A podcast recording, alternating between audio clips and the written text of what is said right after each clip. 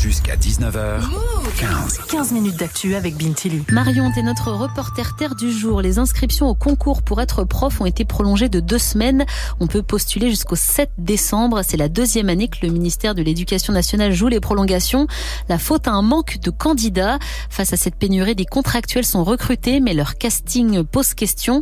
D'après ton micro-move, et rencontré un prof dans cette situation. Il s'appelle Gabriel, il a 24 ans, il est prof d'histoire géo en Vendée depuis la rentrée scolaire, c'est-à-dire depuis deux mois et demi. Il n'a pas passé le concours de prof, donc il n'est pas fonctionnaire en CDI. C'est pour ça qu'on appelle ça un contractuel. En fait, il a un bac plus 5 en sciences politiques. Le métier d'enseignant l'a toujours intéressé, donc il a décidé d'envoyer sa candidature. J'ai envoyé un mail le matin, je me souviens très bien, c'était autour de mi-mai, et euh, j'ai été contacté dès l'après-midi pour savoir si j'étais disponible pour commencer un poste pour remplacer un enseignant en histoire géo qui était absent. Sauf qu'à ce moment-là, j'étais en stage de fin d'études, donc j'étais euh, pas disponible pour la période. Je leur ai euh, bien expliqué que par contre, à partir de la rentrée 2023-2024, j'étais justement disponible pour un poste. Et il a dû attendre un petit moment avant qu'on le recontacte tout l'été, je suis resté en attente. Je commençais à m'inquiéter euh, quand on arrivait au mois d'août. Je me disais, mais quand est-ce qu'on m'appellera? Ne serait-ce que pour la préparation des cours par rapport au niveau que j'allais avoir. J'étais pas du tout préparé. Et euh, j'ai reçu un appel précisément le 24 août pour la rentrée du 4 septembre. Et donc les niveaux euh, dans lesquels je me, je me retrouvais,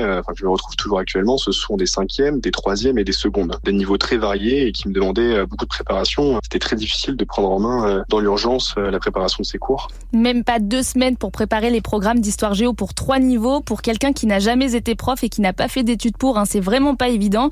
Je lui ai demandé s'il avait été bien accompagné par l'éducation nationale pour affronter cette rentrée. Absolument pas.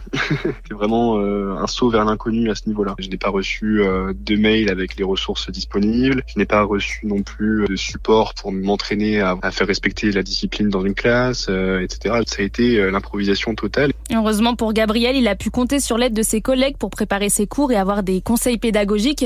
Bah oui, être prof, hein, c'est un métier. Donner des cours à des classes de 30 élèves, ça s'apprend. Mais heureusement, ses classes sont sympas, ses collègues aussi. Bref, ça se passe très bien pour lui. Mais Marion, c'est pas le cas pour tous les contractuels. Non, d'après une étude collectée par les Stylos Rouges, un collectif formé il y a 5 ans pour dénoncer les conditions de travail chez les profs, depuis 10 ans, le nombre de démissions des enseignants a été multiplié par 4.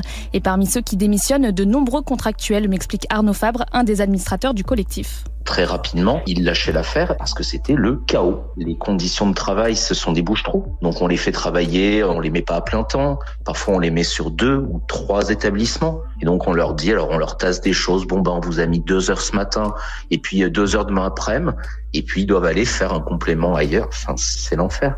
Marion, ce qui gêne aussi, c'est la méthode de recrutement de ces contractuels. Il faut un bac plus 3 pour pouvoir postuler. Gabriel avait un bac plus 5, donc il a très vite été rappelé. Mais ce qui est fou, c'est qu'il a passé son entretien deux semaines après la rentrée, donc deux semaines après avoir commencé son poste. Et il a eu son unique journée de formation, là, aux vacances de la Toussaint, complètement lunaire selon Sophie Vénétité, secrétaire générale du syndicat SNES-FSU.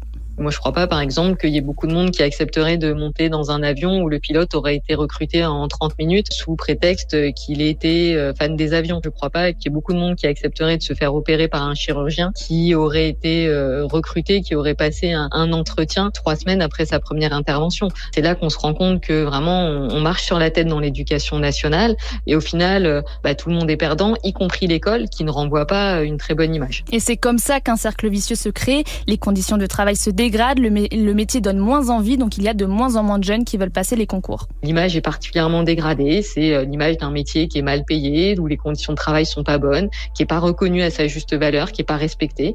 Et ben oui, tout ça, ça fait pas rêver. On arrive à la situation où euh, bah, il n'y a pas suffisamment de monde qui se présente au concours. Entre 2017 et 2023, le nombre de candidats au concours est passé de 100 000 à 42 000. Merci beaucoup Marion pour ce reportage.